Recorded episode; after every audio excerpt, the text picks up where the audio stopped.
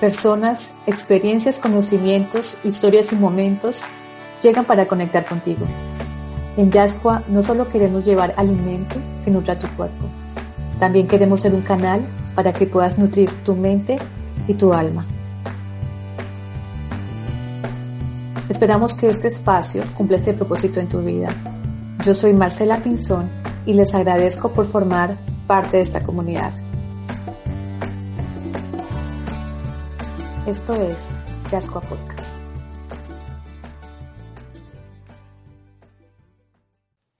Juan Manuel Bernales Guerra es permacultor, agricultor regenerativo y diseñador freelance.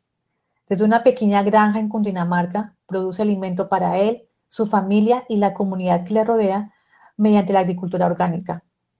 A través de Orgánicos El Sol, lidera iniciativas de sostenibilidad y cultivos orgánicos enfocados en el cuidado y consumo consciente y responsable. Juan ama la libertad, la naturaleza, la vida, la experiencia en este mundo, la sencillez y la esencia de las cosas. Lo que mueve su alma es la vida misma y la oportunidad de vivirla cada día en cada instante. Odia esta Matrix fabricada por unos pocos dueños para mantenernos controlados, aquellos cuyo propósito de existir es evitar nuestra verdadera libertad. Esa libertad él la encuentra y la comparte desde su granja, donde vive el estilo de vida que sueña para el futuro. Un espacio que responde a las necesidades básicas en completo equilibrio con la naturaleza. Para los que amamos y soñamos con una vida integrados con la naturaleza, este episodio nos lleva a profundidad a este mundo. Espero lo disfruten tanto como yo.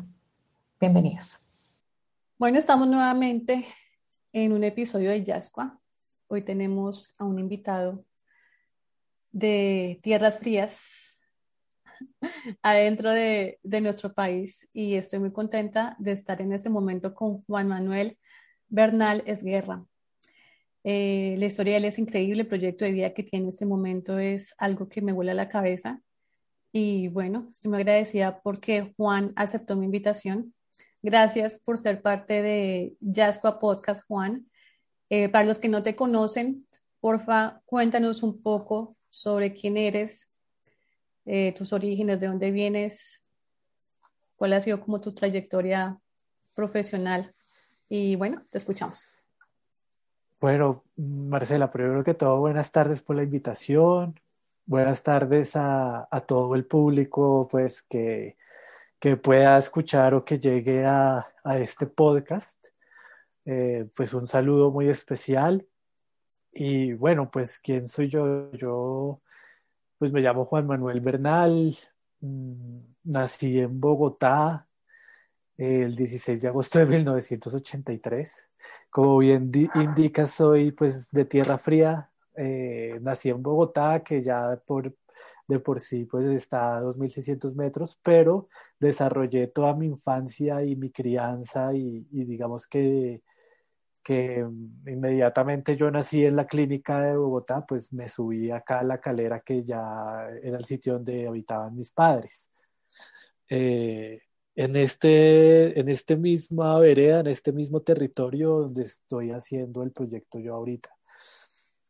Eh, entonces sí, digamos que estoy muy, muy vinculado a, a este territorio que es la calera, la vereda, a estas montañas, a, bueno, a, todo lo que representa este territorio alto andino. Y, yo creo que, pues por haber tenido esa infancia y esa conexión desde pequeño, eh, con eso yo creo que eso influyó bastante en lo que yo hago ahora en este momento. ¿Y qué es lo que haces ahora en este momento? Bueno, eh,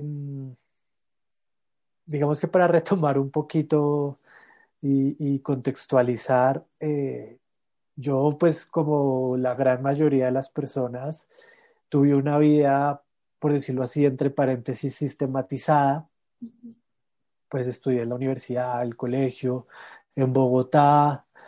Eh, viví en Bogotá muchos años de mi vida. Digamos que acá en La Calera yo viví desde que nací hasta los ocho años, después por, por cuestiones múltiples que tienen que ver con, pues con cuestiones familiares y otro tipo de cosas, tuvimos que irnos a vivir a Bogotá y ahí ya viví en Bogotá hasta, hasta el año 2005, básicamente.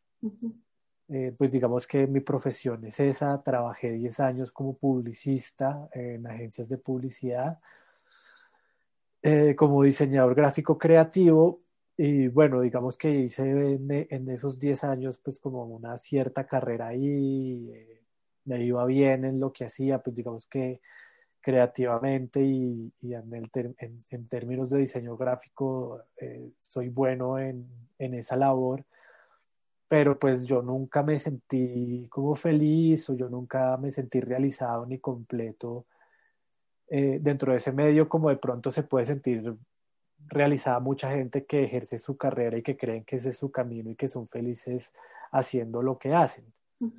digamos que todavía me gusta mucho el diseño, disfruto mucho haciéndolo.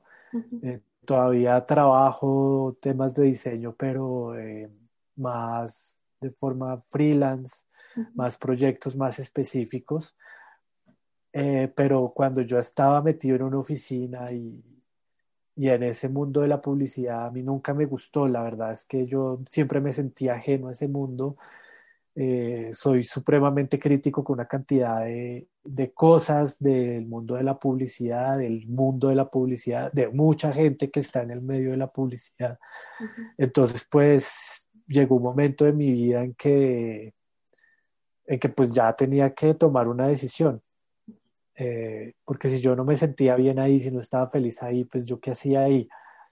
Entonces, pues eso me llevó a, a empezar a replantear como ciertas cosas ya hace unos años. Estamos hablando del año 2015, que fue el año que yo me decidí salirme del medio ya por completo en realidad eh, lo que, una de las cosas que le impulsó es, yo, yo empecé a tener una crisis más o menos entre el 2014 y 2015, que ya me sabía una mierda ese, ese, ese medio, ya estaba mamado, no le veía ningún sentido trabajar más de ocho horas, que eso ya de por sí es bastante lo que en promedio la gente trabaja. Eh, y, entonces, pues a mí la verdad me echaron de la última agencia en la que trabajé, a mí me echaron, porque ya como que a mí me estaba valiendo verga todo, no soportaba a la gente, eh, me está, eh, como que criticaba todo y estaba como muy contestatario y ese es un medio donde tú tienes que ser supremamente como, como una oveja. Sumiso. Eh, sí, tienes que ser sumiso y lambericas y, y bueno, en fin hipócrita y bueno. Entonces, como que cuando sucedió eso, yo dije, no, ya, yo no voy a, no voy a buscar otra vez, o sea, cuando me echaron, yo dije, no voy a, empezar a buscar para, para seguir en lo mismo. O sea, no. Y entonces, eh, pues nada, empecé como a, hacer trabajo de diseño gráfico como freelance me estaba yendo bien, pues digamos que tuve como cierta estabilidad que es bien difícil siendo freelance, obviamente con sus altibajos como todo. Pero en, ese año después de que yo salí ya del medio de la publicidad, eh, pues yo empecé como una búsqueda un poco más profunda del sentido de, de cómo quería vivir, qué son las cosas que a mí me gustan, eh, siempre había tenido como un amor por la naturaleza y los animales y el mundo eh, del campo, el vivir en exterior, vivir fuera de, la ciudad. Entonces en ese año, eh, pues hice muchas cosas que son muy comunes en, la gente que se pone así como a buscar, que es como como, no sé, mirar proyectos, irse de voluntario y de pronto viajar también y mirar otras, otras cosas. Y así pues empecé como a, a llegar a, a, proyectos de permacultura, a proyectos de agricultura orgánica, a proyectos de estilos de vida alternativos que en ese momento como que ya me abrieron más los ojos y, y cuando yo los conocí y cuando vi ya eh, personalmente y viví de cerca la experiencia, yo dije, esto es lo que yo quiero hacer. O sea, yo, además en ese momento, para mí, yo le vi, yo le vi todo el sentido de, digamos, de vivir en, el mundo de la permacultura. Yo le vi todo el sentido, digamos, eh, con respecto al futuro, a, cómo queremos eh, afrontar eh, el futuro, que ya en esa época, pues es, eso, estamos hablando de hace cuatro o cinco años, pero igual, pues en, hace cuatro o cinco años ya todas las problemáticas que estamos viviendo se veían encima, ¿sí? Todo el tema de la insostenibilidad de esta sociedad, de, de todos estos cambios planetarios que estamos viviendo, entonces, pues eh, yo dije, no, la permacultura por ahí es la vuelta y está pues relacionado con todas las cosas que a mí me gustan, ¿sí? Pues el vivir eh, en equilibrio con tu ecosistema, vivir de una forma en más equilibrio con tu entorno, con la naturaleza, con el territorio que estás habitando. Entonces, nada, pues me metí de una por ahí en el en el mismo año, en el 2016, un añito después de mi salida de la publicidad, yo ya estaba haciendo mis primeros cursos de agricultura orgánica, ya estaba construyendo mis primeras huertas acá en mi casa y resulta que me di cuenta que tenía mucho éxito con eso, que me iba bien con eso. No sé eso si será, como dicen las abuelitas, tener buena mano, pero pues empecé a cultivar y todo se me empezó a dar. Eh, yo digo que la buena mano es relativo, sino que empecé a hacer las cosas que de verdad, que de verdad se requieren hacer para que las cosas funcionen. Sí, empecé a tener una disciplina con esas cosas, con las cosas que de verdad hay que hacer. Em, y entonces, pues nada, me, eso me enganchó, descubrí ahí una pasión, el tema de, de la agricultura orgánica, de la permacultura, se convirtió en una pasión para mí y bueno, eh, me, me, me, metí ya de lleno en eso y en eso se convirtió mi estilo de vida y en este momento me dedico casi, o sea, sí, completamente a la permacultura y al desarrollo de mi espacio y de mi estilo de vida en torno a la permacultura.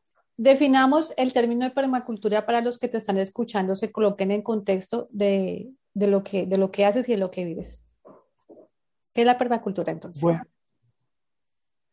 bueno, la permacultura, eh, digamos que ha tenido muchos cambios o significados desde que sus dos creadores, eh, digamos que la, la, formaron como en los años 70, que son Bill Mollison y, David Holmgren.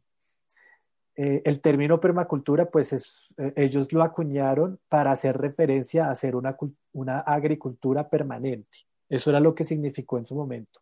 La permacultura significaba en ese momento que ellos crearon ese sistema, eh, agricultura permanente. Claro, pues cuando nosotros hablamos de agricultura permanente, uno literalmente lo que, lo que se imagina o lo que interpreta es cultivar constantemente. Pero, ¿qué, requieres tú o qué necesitas hacer para cultivar constantemente? Necesitas crear un ecosistema que sea autosostenible y autosuficiente en el tiempo. Eso quiere decir que necesitas buscar la manera de que la de trabajar con la naturaleza y poner a la naturaleza a trabajar para que logre ese equilibrio. Eso es supremamente difícil. Entonces, a través de todas las cosas que ellos empezaron a implementar y, y de las múltiples disciplinas que se involucraron desde, dentro de la permacultura, porque la permacultura involucra no solo agricultura, agricultura orgánica, sino biología, geología, eh, una cantidad de ciencias que están, en, digamos, relacionadas y alrededor de lo que es la ecología como tal. Entonces, eh, el término agricultura permanente, pues se quedó como desactualizado. En este momento, digamos que la, una de las mejores formas de interpretar lo que significa permacultura es eh, un, diseño de sistemas ecológicos. Básicamente, básicamente eso es la permacultura, es hacer un diseño de sistemas ecológicos. Tal cual como se entiende, es diseñar un espacio para que se convierta en un ecosistema o en varios ecosistemas dentro de un espacio. ¿sí? Eh, lo que te decía, para lograr eso, tú tienes que involucrar una cantidad de saberes y de ciencias eh, que, se, se entrelazan y trabajan entre sí para lograr ese propósito. Entre ellas está la agricultura orgánica, que es solo uno de los, de los puntos de acción de la permacultura, el diseño regenerativo, que es otra de las ramas, o el diseño hidrológico, eh, el, diseño del paisaje, eh, la biología, la ecología, la construcción natural, bueno, en fin, tú involucras todas esas cosas y al final la que es lo que te lleva a eso, a una, a una cultura, mm, a una cultura de permanencia en la tierra, a, la, a, la, forma más, más equilibrada en que un ser humano puede habitar un territorio. Entonces, pues básicamente eso es la permacultura. Bueno, si colocar aquí a Juan, ya un campesino o agricultor los que conocemos, ¿qué diferencias y qué semejanzas podemos encontrar entre ambos personajes y ambos estilos de trabajo y estilos de vida? No, pues eh, diferencias muchísimas, porque el campesino tradicional es un campesino que tiene sus raíces y su tradición que ya es inherente a su cultura, eh, digamos que, que, ancestralmente. Eh, en mi caso, yo soy más un híbrido, por decirlo así, una persona que transitó ya muchos caminos, que vino de la ciudad, no sé qué que le tocó, eh, que le tocó capacitarse. Un campesino no se capacita, un campesino ya nace en un seno familiar que ha trabajado la tierra generación en generación. Eh, y pues los saberes campesinos, lo que las personas como yo hacemos es intentar aprenderlas, lo que para ellos es algo natural. Entonces yo creo que esas son las diferencias son esas. Yo no soy campesino y muchos permacultores no somos campesinos. Se han acuñado varios términos que para mí no, pues ya no me representan y no, me parecen más una cosa como de tendencia que cualquier otra cosa que nos llaman neocampesinos o neorurales o, o ese tipo de cosas. Eh, que sí, digamos que, que, cuando tú hablas de una persona que se va del campo a la ciudad, pues sí, es un neocampesino, pero jamás seremos campesinos como, como un campesino, como lo tenemos, eh, digamos, eh, idealizado, lo tenemos reconocido como los campesinos de nuestra tierra. Las, eh, eh, eh, por ese lado, pues están esas diferencias, pero también hay otras diferencias y es que lamentablemente, y, eso es un hecho desafortunado, muchos campesinos, sobre todo con en los años 70, 60, con, con, con toda esta onda de la revolución verde, que fue la que estableció los patrones a nivel mundial de la producción de alimentos, con, con el tema de la industrialización de los, de los fertilizantes sobre todo y de las semillas que ya estaban empezando a ser semillas certificadas y transgenizadas y todo eso. Entonces el campesino eh, se acostumbró a usar este tipo de mecanismos para cultivar. Entonces el campesino se desligó de la parte orgánica que siempre lo supo, que siempre lo supo hacer y que así cultivó toda su vida eh, inclusive con saberes incluso indígenas o, eh, o ancestrales que heredaron en algunos casos y los reemplazó por estas prácticas. Entonces, en este momento, pues digamos que ya las personas como yo, una de las diferencias que tenemos con los campesinos tradicionales es que nosotros estamos retomando la agricultura orgánica, mientras que el campesino tradicional, a pesar del, de, de, su, de su relación ancestral con la naturaleza, a pesar de todo su conocimiento que tiene de la naturaleza, de vivir en ella y trabajar en ella, se desvinculó de eso pues para trabajar de otra manera. De hecho, acá en el territorio que yo habito, los, los campesinos no cultivan. Y si cultivan, cultivan solo papa. Y cultivan papa de forma tradicional o de forma industrializada, que es uno de los monocultivos más eh, perjudiciales para el medio ambiente, para los ecosistemas. Entonces, eh, por ese lado, pues eh, existe también un poco esa, esa diferenciación. ¿Y se ha generado un diálogo con ellos para lo que ustedes han aprendido, lo que ustedes saben, ellos lo puedan también adquirir y puedan hacer el cambio en sus prácticas? Por lo menos donde tú vives, ¿se ha generado pronto un posible cambio alrededor de eso o es muy complicado? No, eso es muy difícil porque los campesinos, eh, y eso sí es algo que, que, también depende mucho de la región y de la zona, eh, pero en el contexto en el que yo vivo, que es el altiplano cundiboyacense, el campesino cundiboyacense es muy práctico, pragmático. Y por ende, pues muy racionales y muy también un poco cerrados. Ellos ya pues aprendieron esas maneras, para ellos les funciona, para ellos es más barato, entre comillas, más fácil porque tienen que trabajar menos, simplemente van al almacén agrícola, compran los productos, lo aplican una vez, a cada, dos cada 15 días, una vez a la semana y listo, se les acabó el, el, el, problema con eso.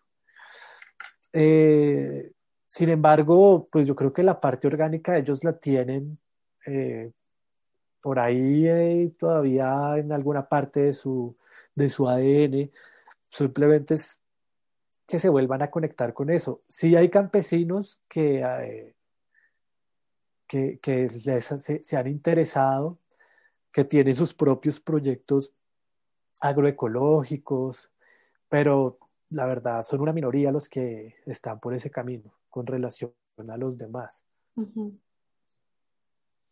Juan, y para los que soñamos, me incluyo, hablo en plural, para los que soñamos algún día abandonar las ciudades y llegar a este mundo, pero que no tenemos absolutamente nada de conocimiento para ir al campo.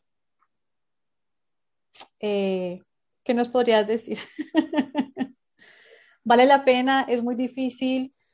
Desde ya nos podemos ir formando. O sea, yo sé, por lo menos yo estoy segura que en este momento yo tengo 37 años, yo sé que antes de mis 50 yo voy a estar en el campo. O sea, la tengo clara.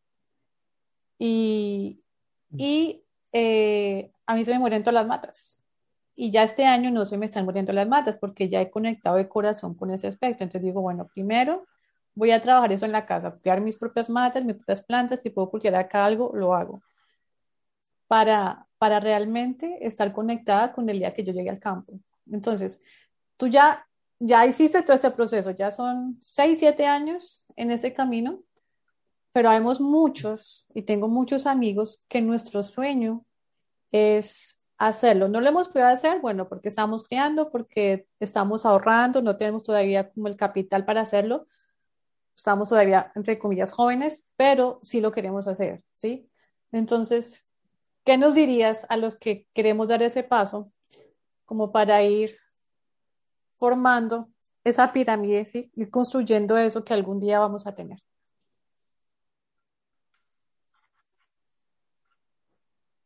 Sí, bueno, eh, pues la recomendación que yo les podría dar y digamos basado en, en, un poco mi experiencia, pero también en la experiencia de amigos y conocidos que, que se han metido también en este mundo de la permacultura, es que, pues como todo en la vida, hagan un proceso, ¿sí? Eh, eh, un proceso evolutivo.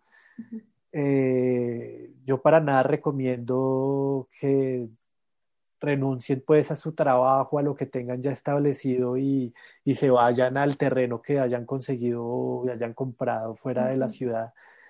Eh, porque si no tienen unas bases, eh, lo que se van a encontrar es con un mundo eh, desconocido para las personas que, que nunca han tenido relación con eso. Mucha gente hace eso, mucha gente se va y hace una huerta sin saber bien cómo, o si acaso viendo un par de videos en YouTube y resulta que no se les da nada, entonces se frustran y quedan después eh, ya aburridos, y entonces después ya no quieren hacer nada y dicen que, entonces eso ya no les funcionó a ellos y, y se terminan devolviendo a la ciudad. Entonces eh, lo que hay que hacer es, es eso, hay que, hay que empezar por lo chiquito, ir evolucionando hacia lo grande y comenzar poquito a poco. Entonces, pues esa es mi recomendación. Mi recomendación es que vayan mirando las opciones, pues a dónde quieren ir, eh, qué tipo de ecosistema es el que van a habitar. Eh, conocer el ecosistema es fundamental para poder conectarse con él. Eh, no se trata de, ay, me voy a ir al campo, entonces, pero pues hay unos hay, unos territorios que son más húmedos que otros, que son más fértiles que otros, que son más diversos que otros. Entonces, pues eso depende de, lo que busque cada quien. La permacultura eh, lo que busca en realidad es la regeneración de los ecosistemas. Entonces, pues hay muchísima gente que, que, que, se va por la fácil, por decirlo así, entre comillas, que encuentran un paraíso ¿sí? que es casi virgen, que no ha sido tocado, pues entonces ahí qué permacultura se va a hacer, weón. Sí, ya, ya el ecosistema está creado. ¿Sí? La idea es, eh, la gracia de la permacultura es llegar a un sitio que haya sido explotado, que haya tenido un impacto negativo en los alrededores o algo y, y trabajarlo hasta regenerarlo. Esa es la idea de la permacultura. Ahora, tú como permacultor también puedes encontrar un bosque nativo intocable, divino y lo conviertes en tu, en tu, en tu qué, en, tu reserva propia, privada y ya, pues bueno, está bien, todo es válido. Pero eh, para retomar eh, eh, las recomendaciones, sí, conocer el territorio, caminarlo, explorarlo y pues sí, capacitarse hacer algún curso, ya sea de agricultura, si no les interesa la agricultura de bioconstrucción o de tratamiento eh, holístico y manejo del agua, o qué sé yo, tantas cosas que se pueden hacer. Y, eso también es clave, mirar qué, es lo, qué temas es lo que les gusta. ¿sí? Todo el mundo quiere tener una huerta, pero no, todo, no todo el mundo le gusta cultivar. Entonces, pues si no te gusta cultivar, pues ¿para qué vas a hacer una huerta? ¿Sí? Eh, este tema también yo creo que es para las personas lo que le guste. Hay gente que no le gusta tener una huerta, pero sí les gusta la construcción y la arquitectura y, son hábiles con las manos, entonces pues se construyen en su casa. Entonces, listo, perfecto, esa es una buena forma de, hacerlo. Hay gente que, que, no es tan buena construyendo, pero sí sabe cultivar, como mi caso, entonces, a mí me encanta cultivar, entonces yo sí cultivo.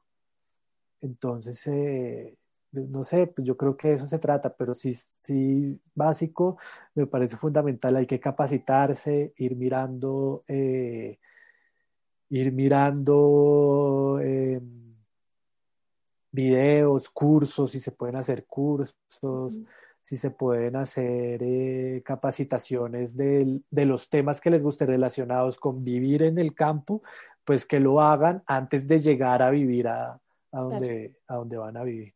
Para que no haya ese choque, ¿no? Tan abrupto. Juan, ¿qué fue lo primero que cultivaste en tu vida? ¿Qué fue lo primero que enterraste? Que en meses, no sé cuánto te demoraste, salió y que tú dijiste, bueno, esto fue lo que yo hice. ¿Qué fue lo primero que hiciste? Pues lo primero que yo cultivé, lo cultivé cuando era chiquito y vivía acá todavía antes de mis ocho años, yo creo que por ahí a los seis años que fueron unos rábanos. Y Estamos hablando del mismo sitio, tú me estás hablando del mismo sitio, de la Granjita del Sol. Sí. O sea, tú has estado conectado con, e, ese lugar desde pequeño. sí, sí, lo que pasa es que acá, eh, esto es eh, esto es un, acá es donde yo viví, donde mis papás eh, llegaron a vivir, eh, está la casa familiar y pues yo no me quise ir a vivir a Bogotá, este es el espacio que, que digamos, me dio la vida para yo poder desarrollar mi proyecto. Eh, lo que hice fue construir una casita pequeña acá en este mismo territorio, también en este mismo espacio, eh, eh, donde yo empecé las huertas y eso, y donde es la granjita, ¿sí? pero sí, para contestar a tu pregunta, esos rabanitos que coseché a los seis años fue acá en esta misma casa, que fue la casa donde yo me crié, donde mis papás construyeron también su, su sueño de ese momento que, que era vivir fuera de Bogotá. Y, y, bueno, pues eso fue, que yo me acuerde, eso fue lo primero que, que yo coseché. Ahora, lo, lo, segundo que coseché o lo primero que coseché ya cuando empecé mi proyecto, ya como agricultor orgánico, pues fue las primeras huertas que hice que, que las, las construí en el año 2016, fueron cuatro camas que las sembré con de todo, ahí sembré rúgula, lechugas, eh, zanahoria, remolacha, y como que quise sembrar de todo y, esa pues toda esa fue mi primera cosecha, mejor dicho. Todo eso que sembré esa primera vez. Juan, a ver, yo trato de imaginarme al Juan de hace seis años, siete años, en su mundo de publicidad, en su mundo de grandes marcas, que sabemos que es un ambiente bastante novista, de rumbas, de mujeres, de, sí, de vida social, hablando con la papa en la boca. Eh, total, total, total. Juan, en cuestión de ego, en cuestión de, de, de, de proceso interno, de sanación interna, ¿cómo fue esa conversión de ese Juan que imagino que igual se hacía parte de ese mundo, tenía el mismo discurso, ¿sí? mismos códigos con las personas que se comportaban, convertirte en el Juan de ahora, que supongo como a veces has escrito, eh, ya no haces parte de ese mundo. Quizás muchos amigos de esa época te dieron la espalda porque ya no eras tan interesante ni tan chévere como el Juan de, de esa época, ¿sí? ¿Cómo fue todo ese proceso de, de poder reencontrarte con esta nueva persona? Mm, bueno, eh, fue un proceso difícil porque pues fue un cambio radical. Fue, un cambio de, 100, de, de, 90, 180 grados. Eh, claramente pertenecí durante mucho tiempo a ese medio, como tú bien indicas, eh, estuve dentro de sus patrones, dentro de sus modos, dentro de su forma. Y, hice parte de eso tal cual como tú lo dices. Eh, es, un, es, un, medio totalmente egocéntrico, eh, hay mucho esnovismo, mucha superficialidad y sobre todo mucha hipocresía. Sí, allá tú no haces amigos casi que reales, sino es todo gira en torno a, la rumba, los sitios donde vas, qué tan chévere te ves o qué tan chévere eres. Y se construyen los discursos y las relaciones en torno a eso. Esa es la verdad, para, por lo menos para mí lo fue y lo sigo viendo así. Conocí grandes personas, obviamente porque como todo y todo en la vida, hay gente muy, hay gente muy piroa de verdad, y hay gente muy buena gente también, hay gente muy buena onda y muy buenas personas. Eh, digamos que, que, uno de mis problemas allá adentro es que yo siempre fui muy crítico y sigo siendo muy crítico ante el sistema. Y pues la publicidad es uno de los piñones más grandes del sistema. Se trata de seguir, de seguir eh, acelerando la, Sí, se trata de seguir acelerando el proceso de consumo y producción, de seguir creando necesidades, tendencias, huevonadas. Y en, ahí en ese punto es que yo me sentía pésimo porque sentía que estaba trabajando para el demonio, literalmente estaba trabajando para el demonio. Entonces, eh, todo eso fue lo que me llevó a decir, no más, yo no quiero esto para mí. Eh, toda esa, todo ese mundo de mentiras de, de, de, la pinta, de cómo luces, de que, de que, sitios, a los sitios a los que vas, qué tan cool son y que eh, todos son una cuestión de tendencias, entonces salió la serie, no sé qué, si no te la viste, no estás en la onda, si no fuiste a ver tal película, no estás en la onda, si no fuiste a tal restaurante nuevo que abrieron, no estás en la onda, todas esas cantidades de mierdas que me saben ya mierda, entonces como que eh, ya, sí, pues tenía que desvincularme de eso. Eso por un lado, por otro lado, eh, fui guitarrista en un grupo de rock muy joven, eh, recién salí de la universidad, paralelo a que era publicista también, entonces, o sea, yo era el combo completo, publicista, guitarrista de banda de rock. Una, cuasi estrella local. Con su fanaticada femenina a pues bordo, imagino. Claro, entonces viví esa época de rockstar, de tener club casi que literalmente club de fans. Eh, la verdad es que salí con muchísimas chicas. Eh, era súper popular. Yo iba a una fiesta y me conocía a la mitad de la gente que estaba ahí, me saludaba a todo el mundo. Obviamente, pues era una vaina superficial. Hoy en día yo me acuerdo de eso y digo, una cantidad de gente que ni idea que lo saluda a uno solo por pretender ser cool. y, y, pues en ese momento todos los que, los que los que íbamos y nos encontramos en esos lugares estábamos en la misma frecuencia. Entonces, eso en realidad todo fue una mentira.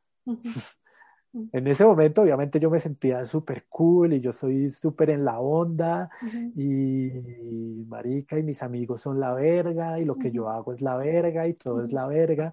Ahorita yo me parece que todo fue una gran mentira, una, una cantidad de falacias ahí que ya se quedaron atrás.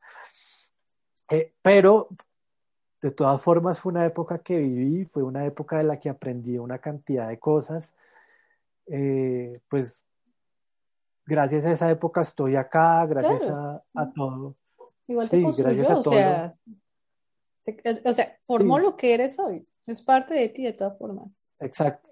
Mm. Exactamente, pues me sirvió para muchas cosas porque yo reconozco que en esa época fui, sobre todo cuando tuve la banda, súper egocéntrico, el tema con, con, todo este tema pues que, que, que, gira en torno a ese contexto de la banda, de los bares, el trago, la fiesta, las chicas, eh, en fin, eh, digamos que, que fue una época donde el ego también me enseñó muchas cosas para eh, aprender a ser un poco más humilde, para aprender a ver cosas más, más esenciales y más, sí, como, más la esencia de las cosas y no tanta superficialidad como la vivía en esa época.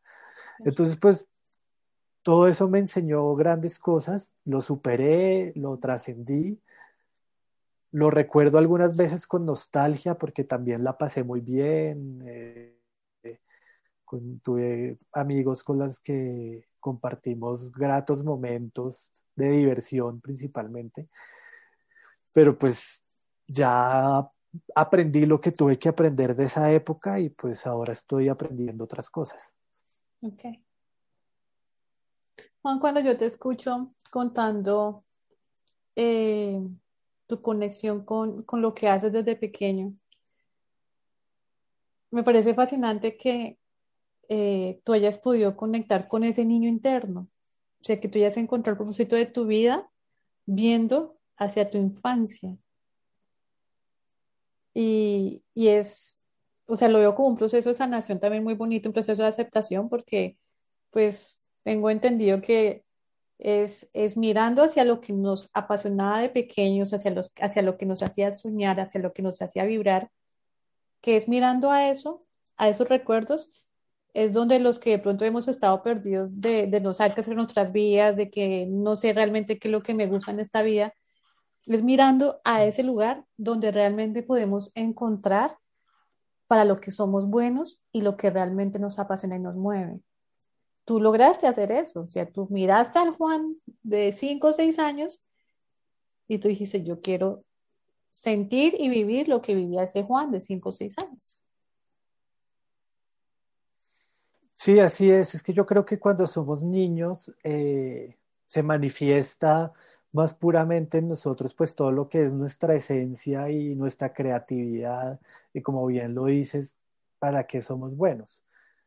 Eh, desafortunadamente, a medida que vamos creciendo eh, y, desafortunadamente en muchos casos, gracias a la educación que recibimos y a la influencia social y de la cultura y de nuestro entorno, de nuestra familia, eh, de pronto ya al, volvernos adolescentes y adultos empezamos a, crearnos como unos paradigmas que son totalmente ajenos a, esa esencia que es real, que se manifiesta en lo que somos en, nuestra niñez, mejor dicho, en, nuestro niño. Entonces, pero, pero sí, digamos que cuando yo eh, retomé esa búsqueda después de, salir del mundo de la publicidad. Eh, yo siempre me acordé mucho de mi vida de cuando era chiquito acá. Yo, mis primeros ocho años de mi vida fueron muy felices cuando vivía acá, a pesar de que, de que yo no tenía amigos acá, porque desafortunadamente era muy despoblado y yo no tuve amiguitos acá, pero a pesar de eso yo fui muy feliz y yo me inventaba mis, mis juegos y mis juegos era irme al bosque con mi perrito y me inventaba unas historias por allá, mejor dicho, eh, una película. Eh, pero pues sí, era maravilloso porque mi imaginación volaba por todas partes, en el bosque, en el potrero, era libre de correr por donde yo quisiera. Ahora eso ya cambió porque esto ya se urbanizó, eh, pero en esa época sí fue así, en esa época sí eh, era abierto completamente, yo me podía ir caminando y corriendo donde yo quisiera, no pasaba absolutamente nada. Y, y entonces pues... Eh, siempre tuve ese anhelo de, volver a, sentir esa libertad y con, como vivo ahorita creo que, que me siento conectado con eso otra vez, me siento libre otra vez, me, digamos que mi trabajo es como un juego, en algunas ocasiones sembrar para mí se convierte en eso, entonces... Em,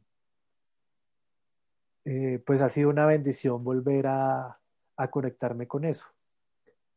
Mire que encuentro aquí otra relación y es, me cuentas que fueron tus primeros ocho años, o sea que las bases de tu vida, las bases de tu carácter, las bases de todo se formaron en ese sitio. Y esa libertad que tú tuviste, esa libertad de explorar, de imaginar, de, de hacer tu propio mundo, o sea, hizo de ti una persona lo que, lo que, o sea, tu historia de vida, la creatividad, el diseño, todo esto, porque aquí les cuento a mis oyentes, Juan es el diseñador. O sea, lo que hiciste en tu época de diseño fue una locura. Tienes un talento, pero una cosa que le vuela la cabeza a cualquiera. O sea, no estamos hablando aquí de, de un diseñador, mm, no sé, principiante, sino estamos hablando de un diseñador muy, muy, muy bueno, muy, muy bueno. Entonces, es, un potencial tan grande que yo digo, ese, o sea, ese potencial se formó fue en esos primeros siete años. Ahora, ¿por qué lo, lo, relaciono? Como yo soy mamá, estoy criando una niña que ya tiene tres años y, y sé que la, la, etapa más importante de lo que estoy haciendo con ella va hasta los siete, ocho años. Mm. Y mi interés es que Emilia, a pesar de que estamos en medio de la ciudad, yo hago todo lo posible por conectarla con la naturaleza para que de alguna forma viva o conozca algo de ese mundo que tuviste cuando fuiste niño, ¿sí? Porque sé que cosas muy bonitas pueden surgir cuando los niños desde pequeños están conectados con lo natural, con la esencia, con la tierra. Por eso hago esa relación. Estoy de acuerdo. Sí, mm, mm, sí, no, estoy totalmente de acuerdo. Y también tengo sí, también sé que, que casi que todos los paradigmas y los esquemas mentales del ser humano se desarrollan más o menos hasta los siete años. De ahí en adelante, pues sí se sigue aprendiendo, se desarrolla la personalidad, otras cosas, pero casi todos los patrones de comportamiento y... La parte creativa, todo ese tipo de ese cosas. De todo, hasta los, en ese lapso, como entre los siete y los ocho años. Entonces sí, eh, tienes razón y, y, pues evidentemente sí eh, influyó mucho vivir acá de esa forma, pues sobre todo, ya que lo mencionas, yo no lo había visto de pronto mucho desde esa perspectiva, pero de pronto esa rebeldía y esas ganas de ser libre, eh, por ejemplo, yo... Sí, sí, no, y, pero ahorita retomando lo que tú decías de, de, esa niñez hasta los 7, 8 años, pues yo vivía en libertad acá, lo que te decía, de, pues jugando afuera, eh, estando, entonces ahora que, lo mencionas, sí relaciono mucho eso con, con, con esa rebeldía y esas ganas de ser libre que yo siempre manifesté porque pues trabajando en, en, la, en la, oficina yo me sentía en una cárcel, literal, yo me, sentía, yo nunca he podido estar encerrado, nunca, nunca he podido estar encerrado, la, la, la oficina me parecía lo más como lo más baila el sitio para, para poder estar, sobre todo tantas horas y en ese medio donde se trabaja, hay veces hasta las 3 de la mañana, 5 de la mañana, es una locura. Entonces, pues sí, yo creo que también eso influyó. Claro. ¿Y por qué escogiste publicidad como primera opción para estudiar la carrera en la universidad? ¿Qué te llevó a eso? Pues yo tenía varias, yo, yo tenía varias opciones, la verdad. había pensado veterinaria por el tema de los animales también. Eh, terminé en publicidad. Yo creo que por un poco eso que hablábamos de, de como esa influencia de la educación y de, de esos, de esos paradigmas que uno crea también. Eh, eh, en el colegio, en, el entorno social, de lo que de lo que en teoría podría ser chévere para uno, pues yo era, ya, yo ya me daba cuenta que la creatividad y eso me iba bien, entonces eh, yo dije, no, pues eh, me parece chévere que de pronto por, por ahí podría ser la cosa. la publicidad en un principio yo la veía como una oportunidad para explorar muchas cosas porque la publicidad tú te puedes enfocar en diseño o te puede, que fue lo que yo hice, o hay unos que se vuelven redactores, otros se van por la parte audiovisual. Entonces, digamos que es un poco, es un poco amplio eh, la, la, especialidad que tú puedes hacer en la publicidad. eh, pero eh, sinceramente, pues no, de, sí, pues en el fondo seguramente no era lo, lo, a lo que yo estaba destinado a hacer y, y pues tal vez cometí el error que, que comete mucha gente, que es estudiar algo lo que más le suena. ¿sí? Algunas personas, afortunadamente, eh, por su nivel de conciencia en ese momento o por las condiciones que sean, eh, son más enfocadas como con su esencia y con lo que realmente eh, buscan para su futuro y pues estudian algo que definitivamente se convierte en su carrera para toda la vida y siempre les va a gustar y siempre van a estar como, como eh, ancladas a eso. En mi caso, fue más un tema así, un tema que tiene que ver con todas estas cuestiones sociales, mm. eh, la, educación, eh, el contexto familiar, social, todo eso. Entonces, pues, de haber, de, haber sido un poco más consciente en mi adolescencia, que la verdad, pues yo estuve, la verdad, yo estuve un poco perdido en mi adolescencia el colegio no me sirvió mucho para, para ese propósito, eh, pues hubiera estudiado otra cosa. Qué sé yo, pues, pero igual yo me pongo a pensar ahorita y bueno, y, si hubiera estudiado veterinaria, de pronto me hubiera mamado también y hubiera terminado la permacultura. Si hubiera terminado ingeniería, ¿sí? Si hubiera terminado ingeniería, no sé, ambiental, entonces me hubiera mamado y hubiera terminado también en la permacultura, porque es que un ingeniero ambiental no es un permacultor. Los ingenieros ambientales, un ingeniero siempre va a ser un ingeniero, sea ambiental, civil, eh, ¿sí? O si hubiera estudiado biología, de pronto hubiera hecho algo chévere de campo de acción en, en sitios o quién sabe qué pero a lo mejor también hubiera dicho, bueno, sí, soy biólogo, entonces ahora voy a aplicar la biología a la permacultura. entonces, pues al final todos los caminos conducen a lo que tú realmente estás destinado a trabajar. todo se conecta. Sea más temprano que tarde. Claro que sí. O sea que te pregunto, ¿qué pasó con el Juan? Tú me dices que quedaste en, en, la carrera hasta los ocho años. Después de los ocho años, o sea, colegio, universidad, ¿tú te desconectaste de, de donde habías crecido? ¿Te fuiste para Bogotá a estudiar, universidad, todo? ¿Quedaste desconectado de ese mundo original que habías crecido o, o seguías conectado a eso?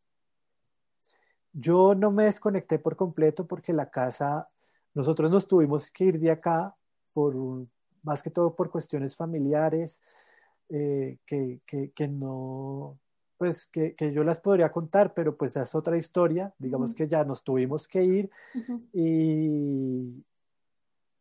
Pero la casa pues se, se mantuvo. Lo que pasa es que pues nos tocó arrendar y pues, vivieron varias personas acá, pero la casa se mantuvo, entonces pues esporádicamente los primeros años a los ocho años cuando yo me vi, me fui a Bogotá, los primeros años y pues nos desvinculamos mucho porque la casa tuvimos que arrendarla y pues casi no podíamos subir ni, ni, interactuar ni nada.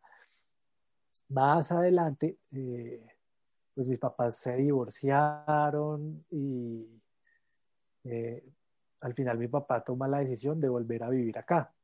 Estamos hablando del año más o menos 2005, más o menos. Entonces, eh, un poquito antes, tal vez, como 2003, si no estoy mal. Entonces, pues cuando ya mi papá vuelve acá, eh, ya yo empecé a venir otra vez más seguido, venía los fines de semana a visitarlo y todo eso. Y pues pasaron ocho años y mis papás como que se volvieron se reconciliaron después de ocho años y, y, decidieron regresar ya de lleno otra vez acá. En esa época yo estaba saliendo apenas de la universidad, estaba terminando la universidad, eh, estaba empezando a realizar mis primeros trabajos eh, y yo ya vivía acá, pero pues me iba a trabajar a Bogotá. Y así ya, pues digamos que yo viví yo trabajé en publicidad casi esos 10 años, yo ya viviendo acá, pero pues yo trabajaba en publicidad. Entonces, pues eso también era un video porque pues yo me iba de acá a Bogotá a meterme en una oficina y hay veces casi todas las agencias en las que yo trabajaba quedan por ese mismo sector, como por la 93, de la 93 hasta las 100, más o menos ese sector. Y pues ahí yo me asomaba y veía ahí la subía a la calera ahí tan cerquita y yo decía, ¿Yo qué hago acá? estoy acá al lado de la casa y yo acá encerrado y yo, yo ¿qué hago acá? Eso me pasaba un montón, yo me asomaba por la ventana y me daba como una nostalgia mirar esa montaña, como así el sol radiante pegando en la montaña y yo ahí metido en esas, esas luces artificiales. Y yo, no, marica, estoy jodido, no, esto no puede ser. Entonces, eh, entonces nada, pues igual aquí, aquí decidí pues eh, hacer este proyecto y por el momento acá estoy. Y, y nada, pues aquí sigo, mejor dicho. Juan, y el niño, el niño que salió a los ocho años, en ese lapso que fueron casi como diez años, ¿Tú sentiste que, que, le afectó el cambio de, de, salir de ese ambiente tan bonito a Bogotá? ¿Tú crees que algo te afectó haber salido así como tan abruptamente? Sí, total, eso, uno de los, yo, yo he sido muy afortunado en la vida, ¿sí? Pues tengo una familia, el privilegio de tener esta casa, nunca me ha faltado nada, pero digamos que a pesar de que hay gente que, que sí vive condiciones eh, muy adversas y difíciles, para mí pues irme de acá a la ciudad fue un, fue, fue, fue un punto de disrupción y yo estuve mucho tiempo deprimido y el cambio fue difícil porque yo pues crecí en un ambiente natural, en, en, un ambiente campestre y me tuve que encerrar en una casa en Bogotá, ¿sí? donde, donde el, el, verde, claro, eso fue duro, el, el, el, verde que yo tenía disponible era el parque del barrio, ¿sí? que no se compara nunca con el bosque de acá, ni con el potrero, ni... Entonces, eh, ese evento sí me marcó. Eh, y ya pues ahí muchas cosas cambiaron en mí. Y bueno, pero pues como todo, pues uno se acostumbra y se adapta y toda la vaina. Pero yo creo que esa añoranza y esa sensación de, de querer regresar, pues siempre, siempre estuvieron. Claro. claro que sí. Juan, ¿tienes fe en que las cosas van a mejorar? ¿En qué sentido? sabemos ese mundo cómo está, que mm,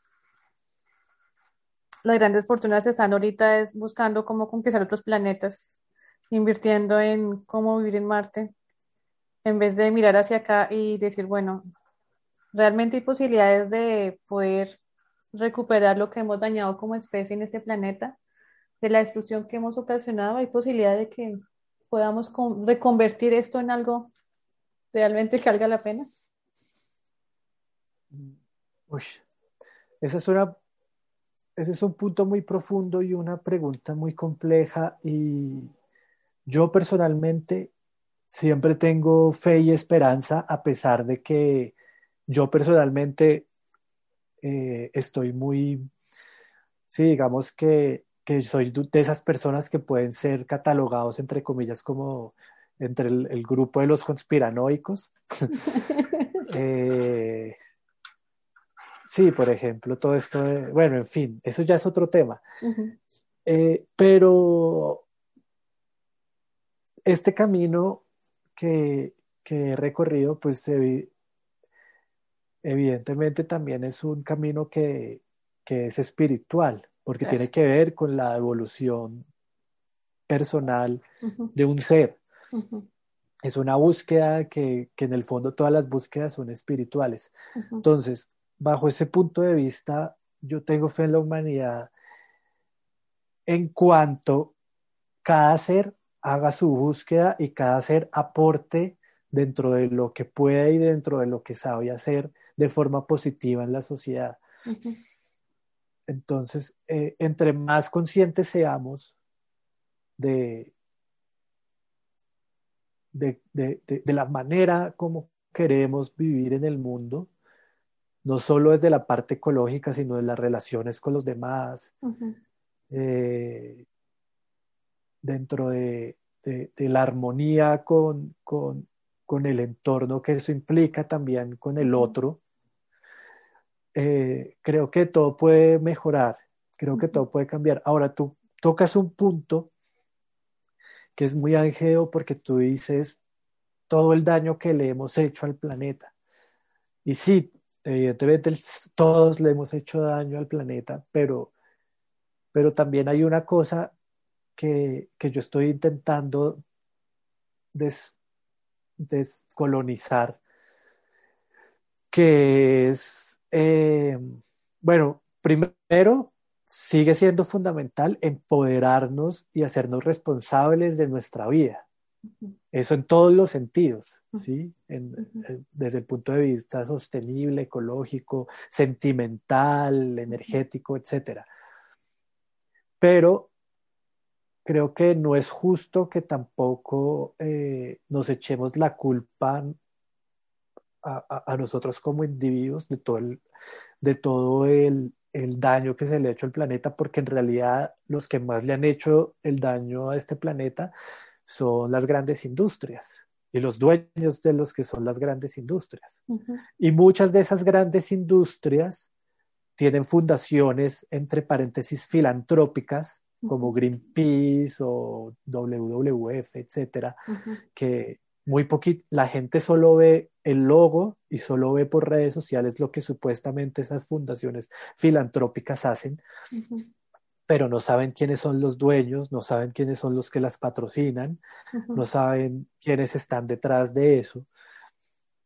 Y muchas de esas fundaciones y a través de esas ONGs entre paréntesis, filantrópicas que hablan tanto del cambio climático y de la sostenibilidad y que somos eh, 7 mil millones de personas, entonces todo se va a ir a la mierda. Eh, nos hacen sentir culpables a nosotros, una persona común y corriente que trabaja, que se moviliza en transporte público porque le toca, que tiene que comprar un mercado, de que esa persona está acabando con el planeta. Cuando ellos son los dueños de unas mega industrias extractivistas, las hijueputas, que generan la gran mayoría del impacto sobre el planeta, pero ahora resulta que los malos somos nosotros.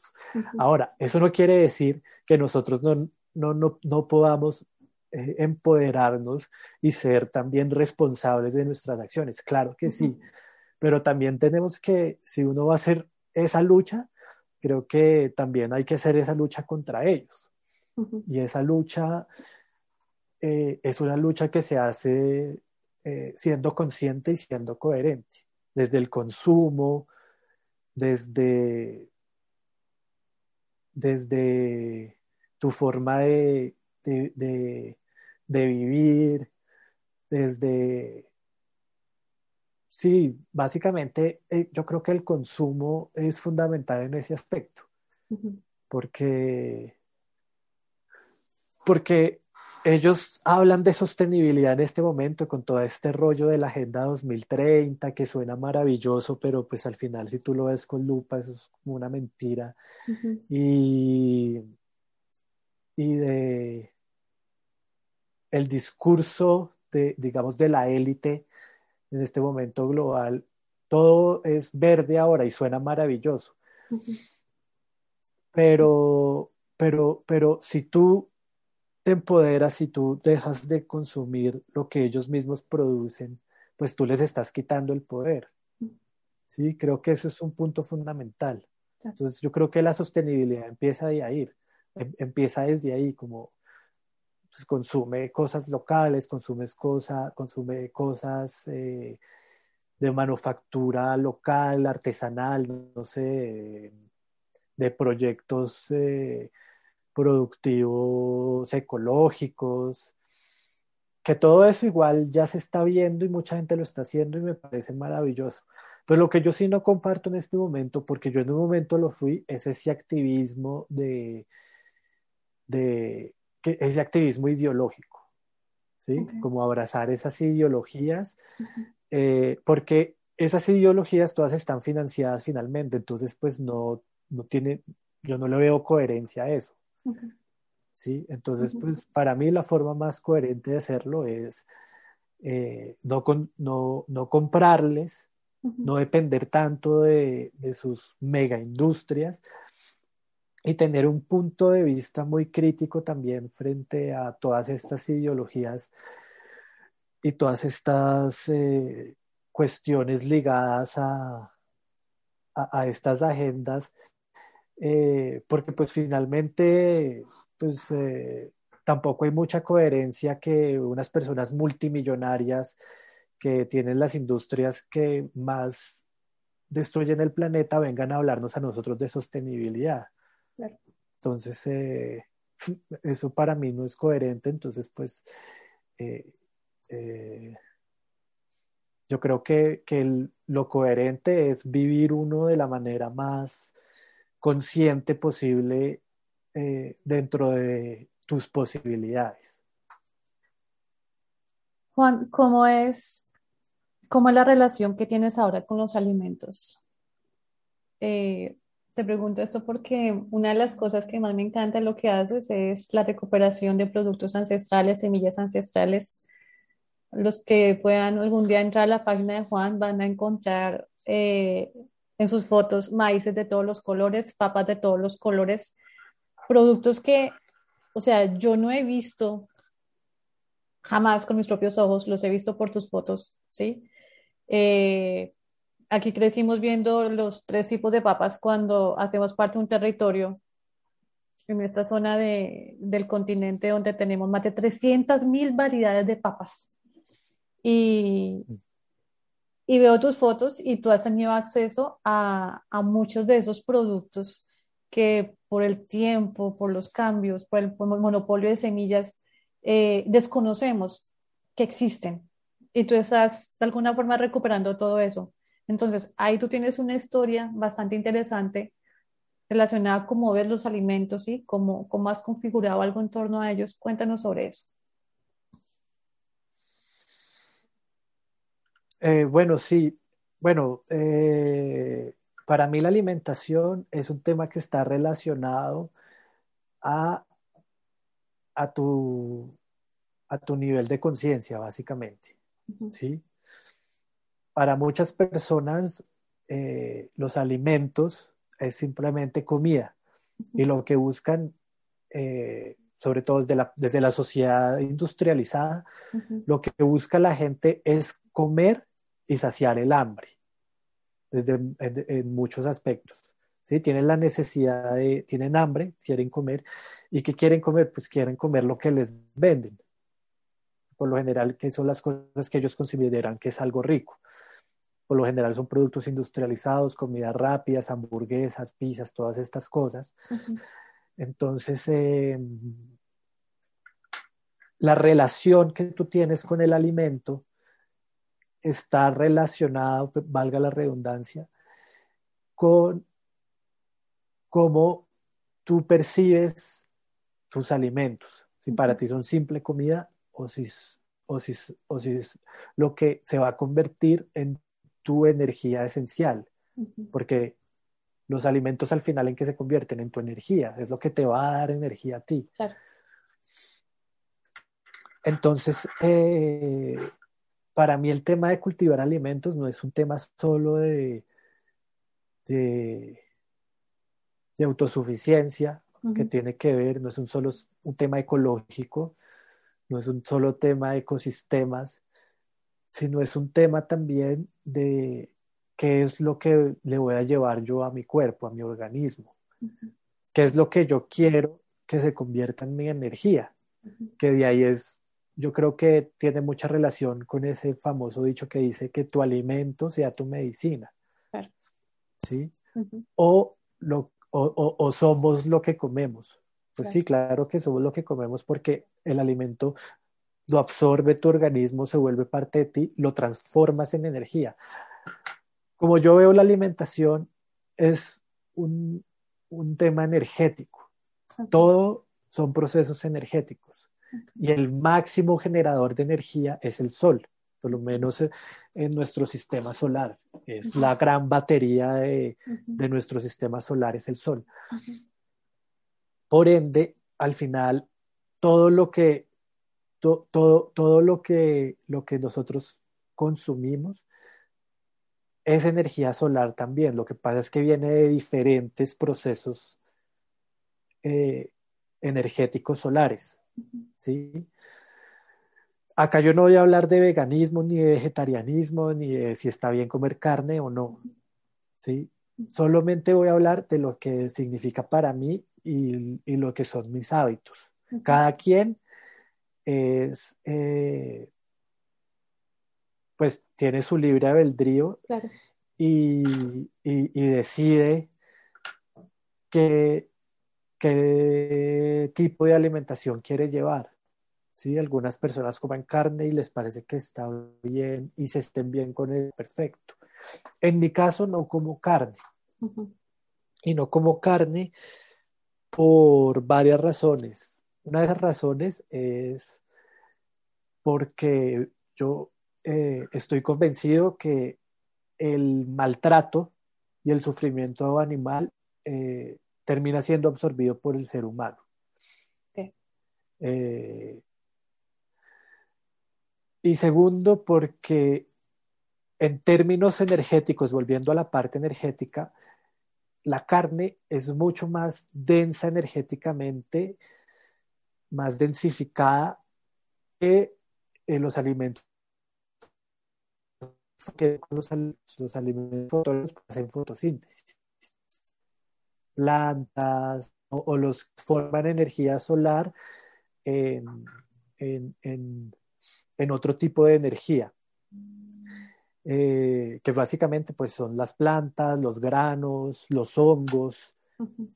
eh, entonces, eh, yo, para resumir, yo como veo la alimentación es en una relación del ser humano con la energía que quiere depositar en su organismo. Entonces, retomando un poco lo que tú decías de las especies, he tenido la fortuna de recibir en mis manos diferentes semillas nativas y criollas que, que han sido una bendición porque la verdad no es algo que yo busque, sino que a través de este camino de la permacultura y de la agricultura orgánica me compartieron.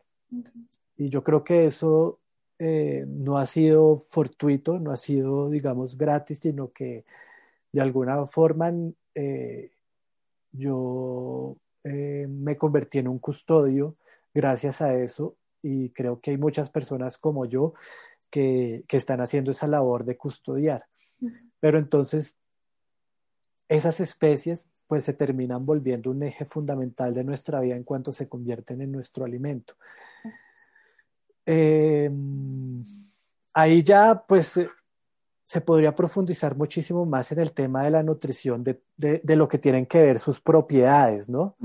De qué propiedades tiene una papa morada con respecto a una papa criolla, o las zanahorias de colores, o el kale, etcétera, etcétera. Y digamos que sí, uno podría decir sí, que la zanahoria morada eh, tiene más antioxidantes y más beta caroteno y más eh, qué sé yo, no, no, ahorita no recuerdo todas las propiedades de la zanahoria, uh -huh.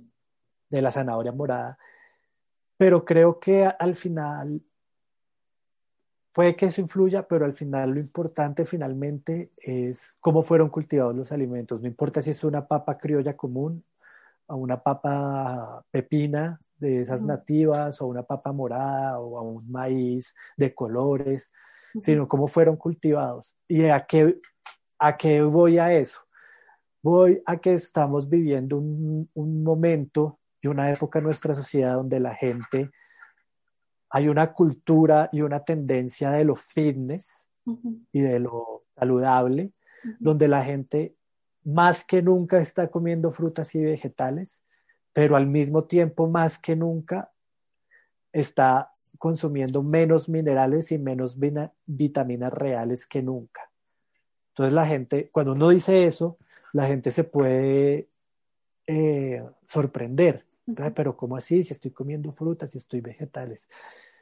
Sí, puede que estés comiendo muchas frutas y muchos vegetales y granos y cereales, pero desafortunadamente la mayoría de las frutas, granos y vegetales están teniendo procesos de cultivo que no permiten que las plantas generen eh, todos sus, sus, nutrientes reales, que son sus vitaminas, sus minerales y los oligoelementos, que son los micronutrientes que son fundamentales también para el ser humano.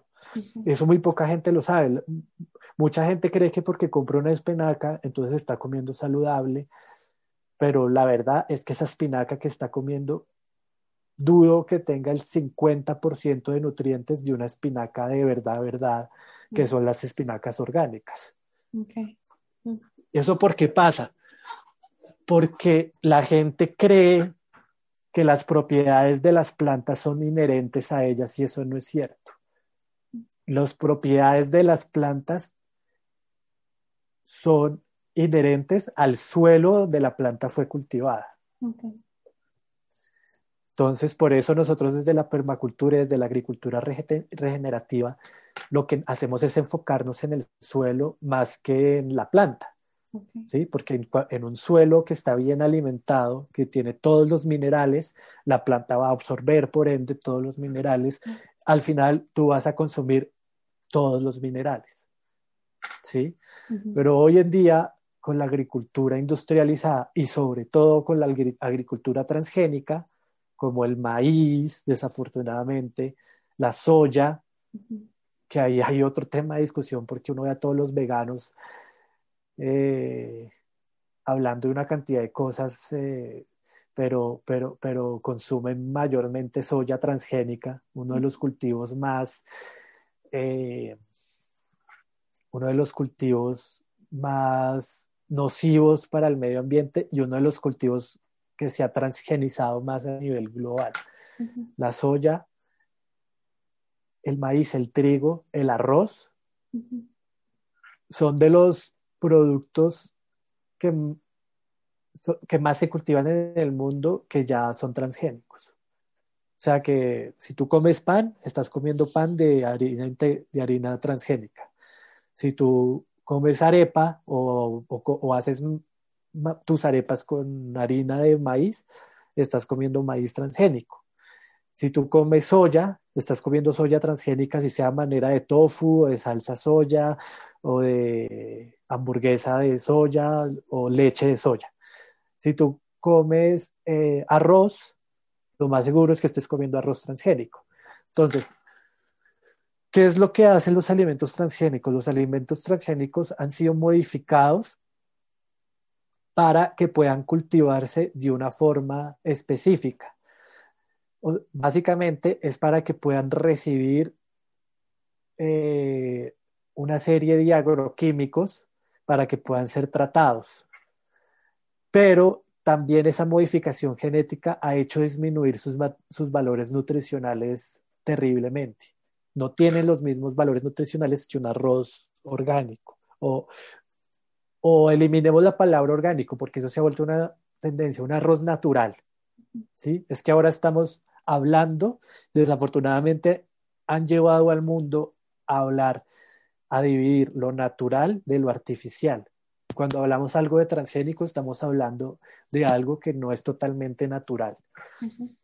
y, lo que no, y esas cosas que no son netamente naturales no tienen los mismos valores nutricionales que tienen los que sí son netamente naturales.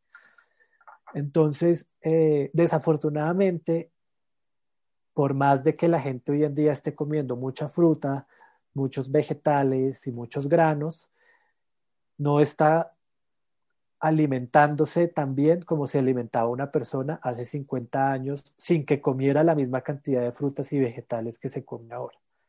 ¿Por qué? Porque hace 50 años los productos no estaban tan modificados genéticamente ni se cultivaban tan industrialmente como se cultivan ahora. Pero aquí me entra algo que me preocupa mucho y es el acceso a ese tipo de alimentos. O sea, estamos hablando ahorita de una alimentación limpia, pero que de alguna forma los que tienen acceso son un pequeño grupo privilegiado. Veámoslo en términos de costos, ¿sí? Tú vas a comprar unos tomates orgánicos, una libra de tomates orgánicos, con una libra de tomates comunes, y es hablando de casi doble o tres veces más el precio de los tomates comunes. Y obviamente eso lo podemos abarcar para todo. Lo digo también porque Yascua, la panadería que nosotros creamos, eh, más que vender un pan, nosotros estamos vendiendo eh, como, ¿cómo te digo? Como un cambio en qué sentido. En ese momento, todo lo que es alimentación orgánica, alimentación integral, alimentación fit, bueno, lo que sea, estamos hablando de unos precios obviamente muy altos. Por lo menos tú vas al supermercado y te vas a comprar un pan, no sé, Mariméndez integral, vegano, lo que sea. Un pancito así te vale 14 mil pesos. Ese pancito de 14 mil pesos, el que lo va a comprar es una persona que pertenece a una minoría, porque el común la gran población de, de, Colombia no tiene los recursos para comprarse ese pan que le puede alimentar mejor que el pan blanco que compra en la panadería. ¿sí? Que compra unas bolsas gigantes por dos mil, tres mil pesos para alimentar un montón de gente. Y eso lo podemos obviamente también colocar para los alimentos. Entonces, en Yasco lo que hicimos fue, bueno, ¿por qué tenemos que encontrar panes que solamente puedan ser de acceso para cierta población y no podemos tener un alimento, ¿sí? Obviamente entendiendo que pues el trigo que utilizamos perfectamente puede ser transgénico, pero pues no, en nosotros no está la posibilidad de, de, acceder al producto original, al trigo original, ¿sí? Es, es, llega a través de intermediarios a nosotros, pero igual tratamos de tener un trigo bueno, por lo menos integral, completo, y lo que hacemos es un producto que lo quisiéramos dar gratis, pero no podemos, pero por lo menos eh, una persona tiene 7 mil pesos, más fácil que 13 mil pesos para comprar un pan muy bueno, ¿sí? Entonces, eso lo coloco en el contexto de lo que está pasando a nivel de alimentarse saludablemente. Estamos hablando de costos, ya sea por moda, ya sea también porque realmente el alimento genera esos costos porque están dando una agricultura lenta, ¿sí? Una agricultura diferente, una agricultura que requiere más esfuerzo, más atención y obviamente los costos se multiplican. Pero estamos ante un problema, que no todo el mundo puede acceder a eso, ¿sí? Entonces, ¿cómo podemos mm. de alguna forma superar esa barrera? Pues bueno, yo creo que, yo creo que la respuesta no es compleja mm. y yo creo que la respuesta es la, la, la comunidad. Okay. Eh, en muchos barrios populares, que son por lo general los barrios que tienen menos recursos para adquirir estos alimentos, yo, yo sé a lo que te refieres tú y estamos hablando más que todo de las tiendas orgánicas. Yo no soy amigo de las tiendas orgánicas por eso, porque las tiendas orgánicas por lo general son tiendas de personas que tienen una posición socioeconómica muy privilegiada que hacen negocio con lo orgánico. Exacto. Eso, esa es la realidad. Hacen negocio con lo orgánico. Entonces van a sus tiendas también gente privilegiada que tiene el dinero para comprar eso. Pero al final pasa lo mismo que pasa con los campesinos comunes, que al productor orgánico no le pagan también su producto en esas tiendas orgánicas para que ellos sí lo puedan vender más caro de lo que es. Okay. ¿Sí? Okay. Entonces, para mí una de las salidas es comprar directamente a los productores y muchas veces los productores no venden exageradamente más caros sus productos a comparación de los productos de plaza. Y eso es real. Si tú contactas directamente al productor. Eso por un lado.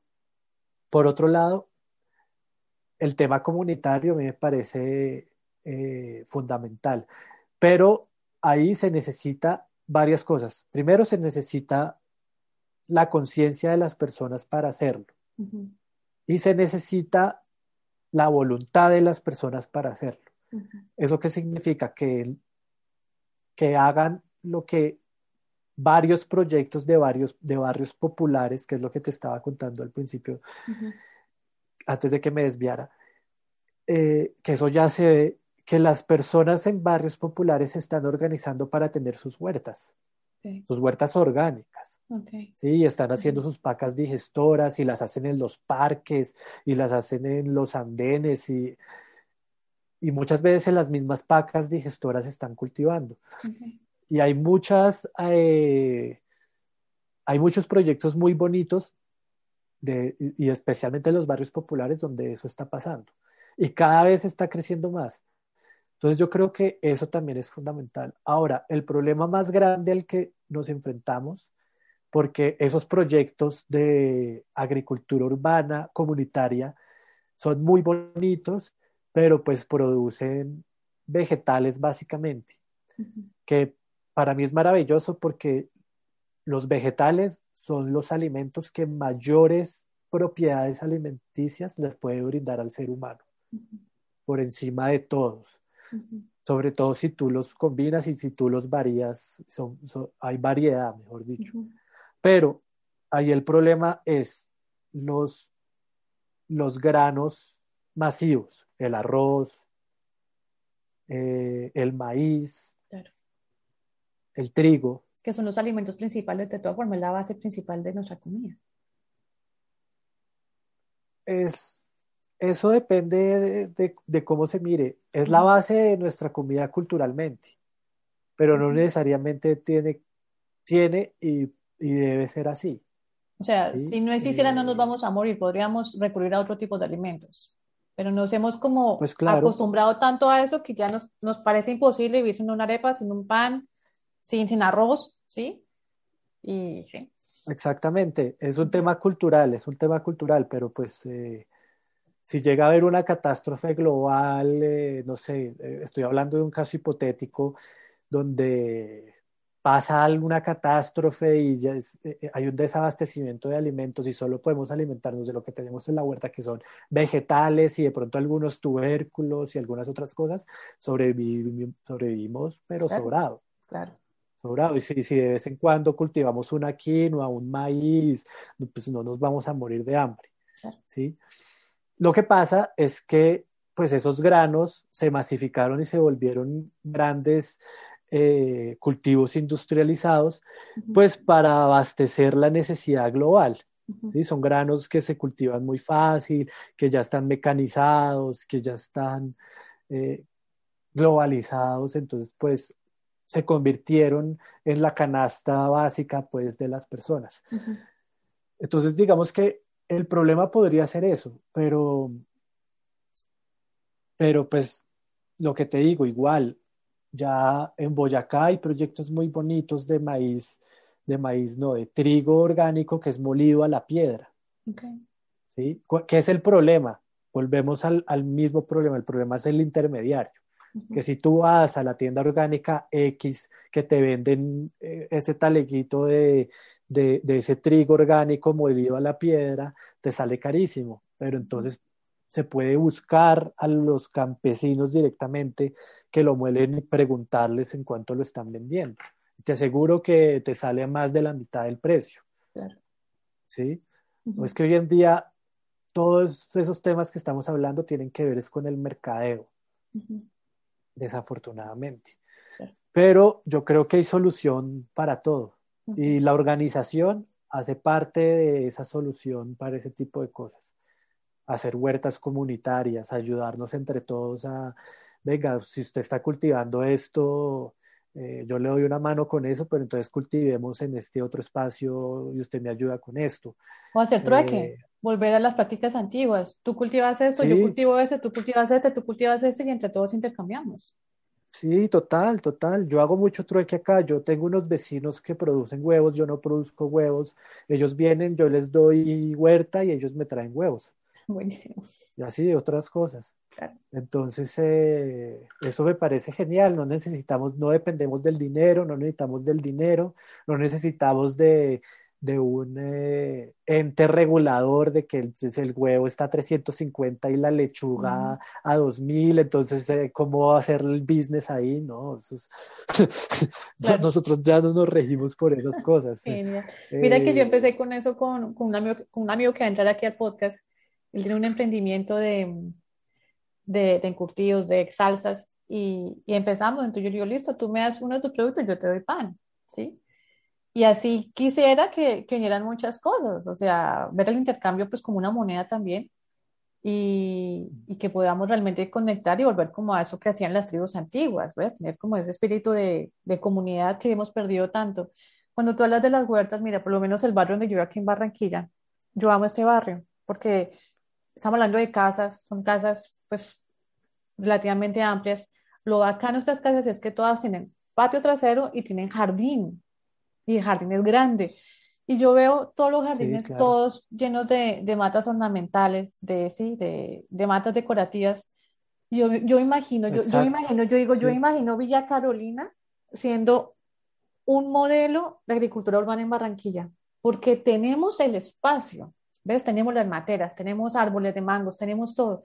Yo digo, a mí me encantaría, igual yo vivo acá en Arriendo, yo digo, pero me gustaría comprar una casa acá. Yo digo, si yo comprar una casa acá, me encantaría y no sé cómo eh, armar la bola de nieve para que este barrio se convierta en, un barrio de huertas urbanas, porque tenemos el espacio, Juan. pero entonces en la mente de las personas de pronto esa idea es un poco descabellada, entonces yo digo, ¿será que e, es como, como soñar demasiado, ¿sí? O, ponerme a mirar las estrellas, no sé, ¿sí me entiendes? Como ilusamente. Y, pero entonces igual tengo esperanza en que en, en, en las generaciones que, que se están moviendo, nosotros somos parte de la misma generación, los millennials.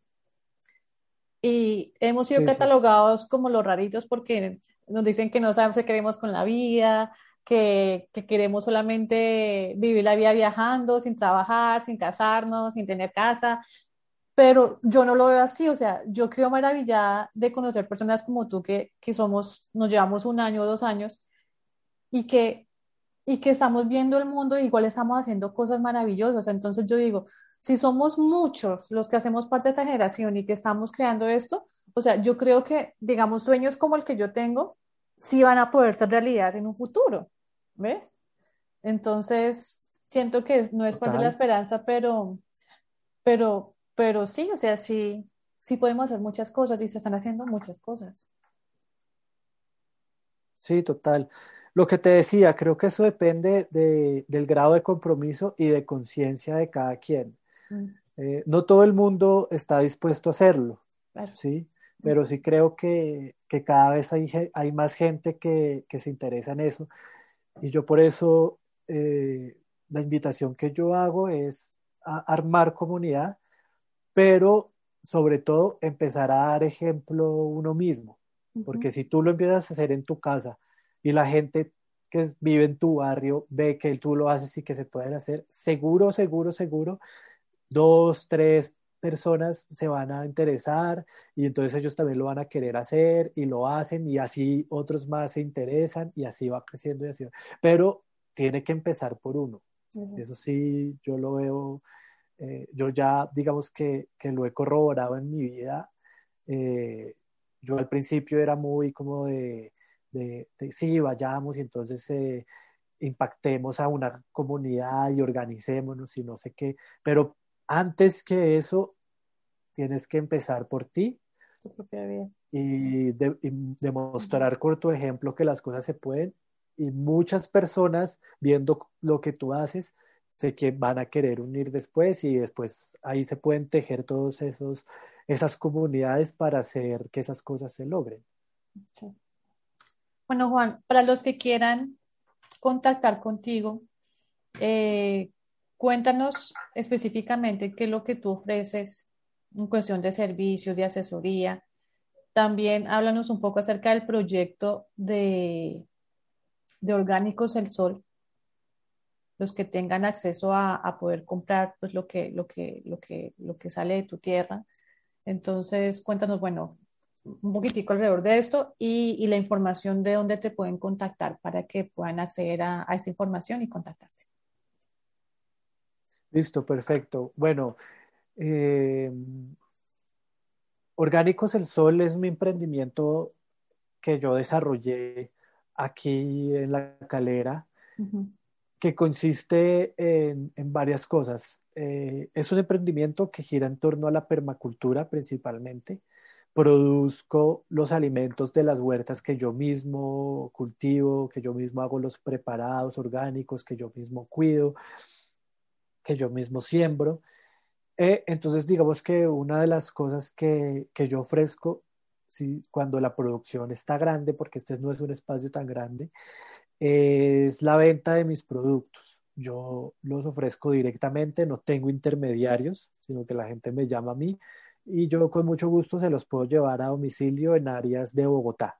Okay. ¿sí? o acá vecinos de la calera que también me compran vecinos de la calera. O sea, si yo te llamara, Juan, mándame cosas, para Barranquilla, no, no sería posible en este momento. No sería posible y, no es práctico porque los productos orgánicos, eh, pues, caducan mucho más rápido que, que los que no son orgánicos. Y pues un producto orgánico en un viaje, esos pues no, no llegaría en muy buenas condiciones. Okay. Entonces, solamente es para la gente que está alrededor tuyo, Bogotá y bueno, la calera. Okay. Sí, por el momento sí. Okay. Eh, también brindo eh, a través de Orgánicos del Sol asesorías, dicto cursos eh, y talleres sobre todo lo que tiene que ver con permacultura, principalmente agricultura orgánica regenerativa. Presencial, la gente va, la gente va a la granjita y tú dictas el curso ya presencial. En cuanto a talleres, muchas veces sí, pero también doy asesorías que pueden ser presenciales o pueden ser virtuales. Ok, súper Eso sí ya depende. Entonces yo, yo brindo el servicio de asesoría, puede ser virtual o presencial. El presencial puede ser que pueden venir acá para ver el proceso y que yo les enseñe el proceso y todo, o también puedo hacer eh, asesorías visitadas, que, que me llaman de un terreno y dicen, mire, quiero hacer esto, entonces yo los asesoro. Les digo, bueno, acá puede hacer esto, esto, esto, y si quieren que les enseñe agricultura orgánica, pues entonces les enseño y, o, les enseño o les hago el sistema productivo que quieren emplear o lo que sea. Entonces, eso es otro de, de, las cosas que hago en Orgánicos del Sol. Eh, cursos, talleres y asesorías. Okay. Juan, tu experiencia, tu pues, experiencia solamente está limitada a, al ecosistema donde vives, al ecosistema frío, o digamos, si yo te llamo aquí para una experiencia de lo que haces aquí en el Caribe, que estamos hablando de otro clima, de otras tierras, de otros cultivos, ¿también podrías hacerla o solamente estás para donde te has movido? No, yo puedo hacerlo en cualquier clima porque es que la agricultura regenerativa, los principios básicos se aplican a todo. Ah, Ya en el tema del clima, lo que cambian son las especies, básicamente, eso no tiene mayor lío. Pero las bases se aplican es a todos, si me hago entender. O sea que el día que yo compre mi finca y, y, y, y, ya me quiera meter, yo te puedo llamar y te puedo pagar la asesoría y tú te vienes para acá y me montas todo. Claro que sí, sí, yo hago eso.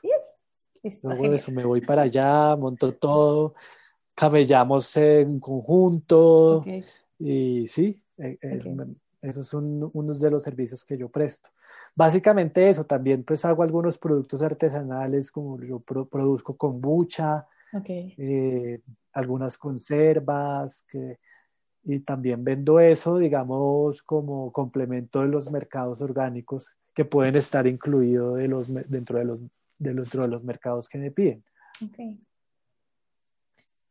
Bueno, ¿y dónde te pueden encontrar? ¿Cuáles son tus redes? ¿Cómo apareces en, en la web para que las personas puedan tener acceso a ti y a tu información? Bueno, me pueden contactar a través de las redes sociales de Orgánicos del Sol. Eh, en Instagram me encuentran como Orgánicos, raya abajo, el, raya abajo, sol. Pero pues si buscan Orgánicos el Sol, simplemente pues ahí les salen. Es un, es un logo en blanco y negro que dice Orgánicos del Sol. Ese es mi Instagram, arroba Orgánicos del Sol.